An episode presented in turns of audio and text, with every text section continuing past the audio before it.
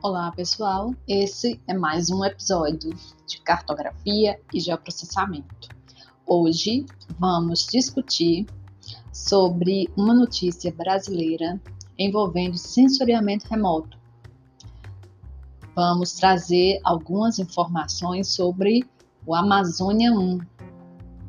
É um satélite de observação da Terra brasileiro que foi lançado em 28 de fevereiro de 2021 na missão denominada PSLV C51 a 1h54. O lançamento durou aproximadamente 18 minutos, ocorreu na Índia.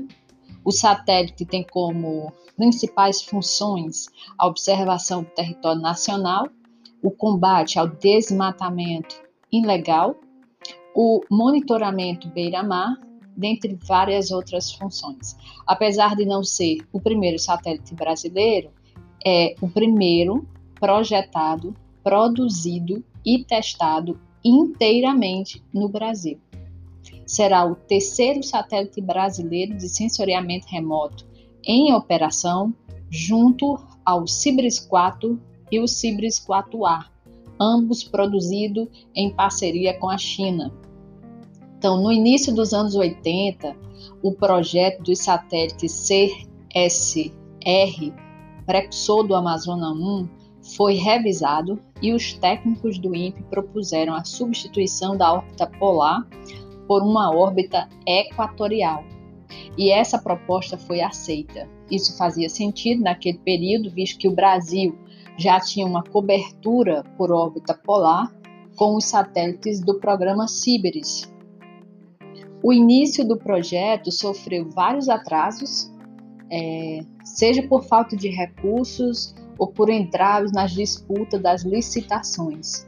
O início efetivo só ocorreu em 2001, quando foi assinado um contrato para o desenvolvimento da plataforma multimissão, especificamente para esse fim.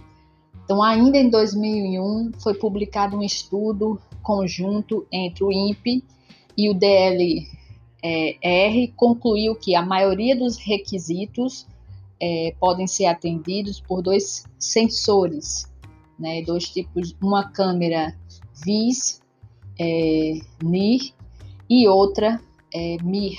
No entanto, com a publicação da revisão do PNAE em 2005, o CC, o SSR 1 deixou de ser uma prioridade.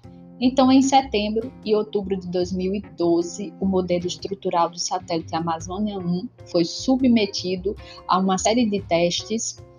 Na revisão mais recente, publicada em janeiro de 2013, o Amazônia reapareceu com esse nome, tendo inclusive sucessores planejados: Amazônia 1B em 2017 e Amazônia 2 em 2018.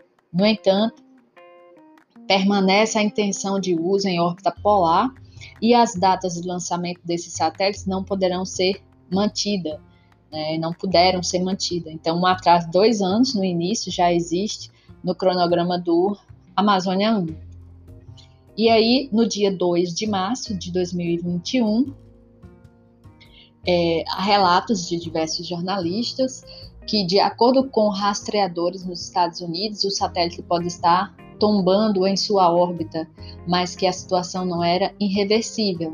Isso ocorreu após o satélite ser colocado em modo de missão, que acionou um programa de segurança onde o satélite ficou numa altitude que garantia seus painéis solares é, fossem expostos ao Sol. Posteriormente, é, a situação pode se dever devido a uma liberação do satélite e que já havia sido resolvido, mas aguardava notícias é, do INPE né, sobre to todas as operações relacionadas a isso.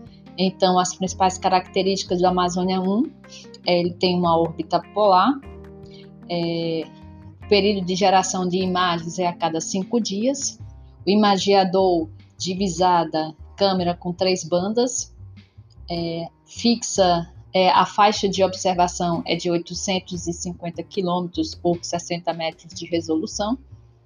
É uma plataforma de multimissão e tem um peso de 637 quilos.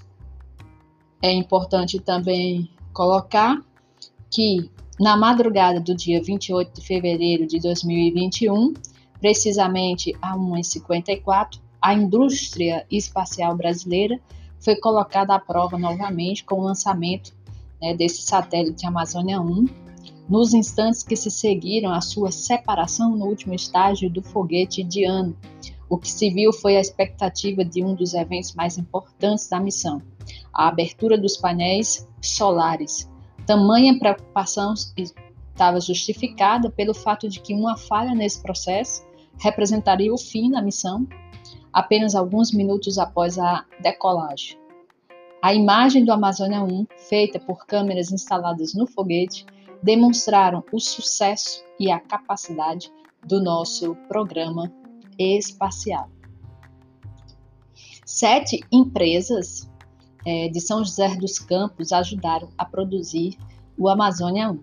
Então, primeiro satélite de sensoriamento remoto, projetado, integrado e operado pelo Brasil, contou com a participação de sete empresas localizadas em São José dos Campos em seu desenvolvimento e produção, gerando empregos, gerando renda na cidade. O grupo de empresas, cinco delas estão vinculadas à Aeroespacial Brasileira, do Parque Tecnológico, criado e apoiado pela Prefeitura de São José,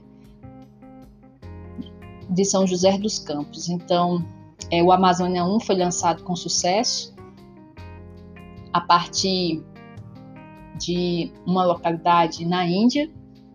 O satélite faz parte da missão Amazônia, criada para fornecer dados de sensoramento remoto para observar e monitorar o desmatamento, especialmente da região amazônica.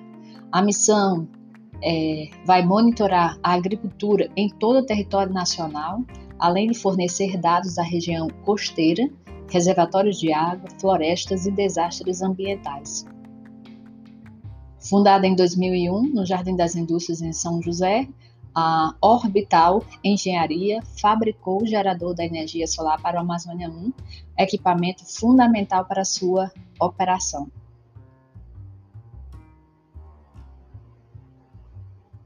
É, segundo os especialistas, a participação dessas empresas é estratégica e contribui para consolidar o conhecimento brasileiro no ciclo completo de desenvolvimento de satélites. Para o diretor de operações do Parque Tecnológico, José Irã Barbosa, o sucesso do projeto comprova a capacidade do Brasil no desenvolvimento de projetos espaciais um dos grandes diferenciais do Amazônia 1 é o conceito de plataforma multimissão que otimizará missões futuras. Esse foi mais um podcast de cartografia e geoprocessamento. Muito obrigada por ter chegado até aqui.